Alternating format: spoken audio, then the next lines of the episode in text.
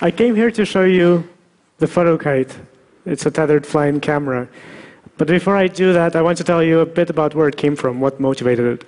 So, I was born in Russia, and uh, three years ago, in 2011, there were the Russian federal elections. There were massive irregularities reported, and uh, people came out to protest, which was very unlikely for Russia. And uh, no one really knew how significant these protests were because, for whatever reason, the world media largely ignored it. Now, there, there was a group of photographers that uh, kind of uh, flew flying cameras as a hobby, usually photographing things like the Sphinx, the pyramids, who were happened to be right around the corner, and they, they flew a camera and they took some snapshots, uh, some panoramas of this demonstration. Just completely independent entity, you know, completely random occurrence. And uh, the image, when I saw it, it, really struck me. Here's one of the panoramas. So, in a single image, you can really see the scale of this event, right? I mean, just the number of people, the colors, the banners. Uh, it's, it's not that you just can't consider this insignificant. All in a single image, which was really cool to me. And I think in the future, journalism and many other professions there are flying cameras already quite commonly out there. But the, I, I, think you wait a few months, a few years, and for many professions, it's really going to be a requirement. And it makes sense. It's such a unique perspective. Nothing really communicates this scale, for example, in context, in a, in a way that this does. But there are a few hurdles, and they're quite basic and quite fundamental. Um, one is piloting. So, the, for this image, uh, they flew a camera a five kilogram device with an SLR under it. Uh, you know, it's uh, quite heavy, lots of spinning, sharp things. It's uh, a bit uncomfortable to fly, probably also for the operator. In fact, you can see that on the back of the pilot's shirt it says no questions until landing in Russian and in English. because uh, people are curious and they'll go tap you and then you lose your focus and things happen. And these guys are great. They're professionals they're really careful in what they do. So in the protest, maybe you noticed they flew over the river, so it was quite safe. But um, this doesn't necessarily apply to all people and all conditions, so we really have to make piloting easier.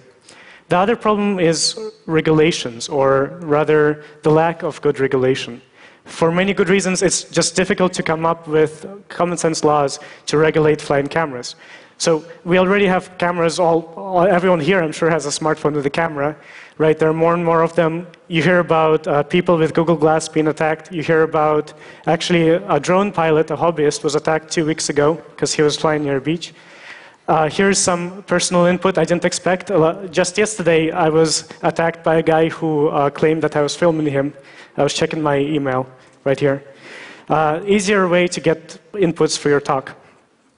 But th- I think there are better solutions. I think, I think we have to diffuse the situation. Uh, we have to come up with responsible solutions that address the privacy issues and the safety, accountability issues, but still give us that perspective. And this is one potential solution.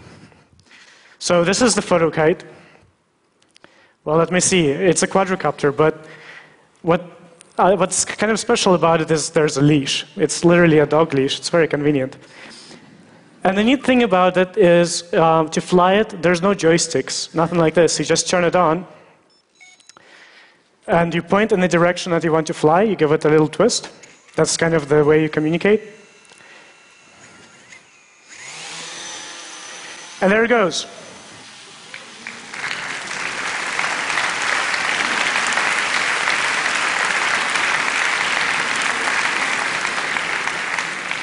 So the, the, interaction is super simple. It's like a personal flying pet.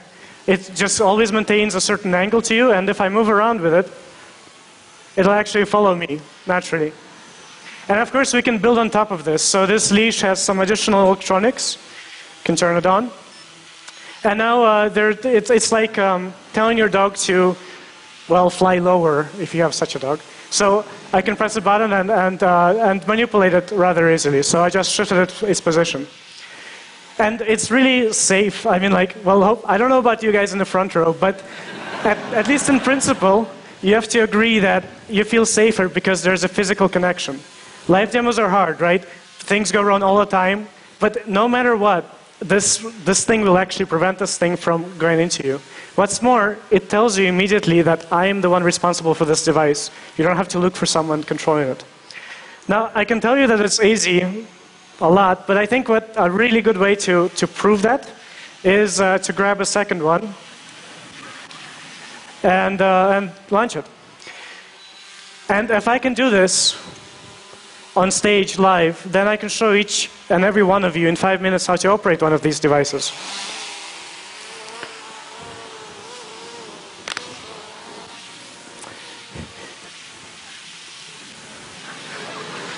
So now we have two eyes in the sky. Another trick is getting them back.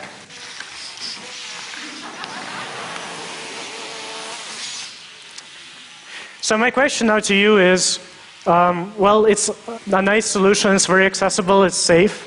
What would you use it for? What would you use such a camera for in your life? Thank you.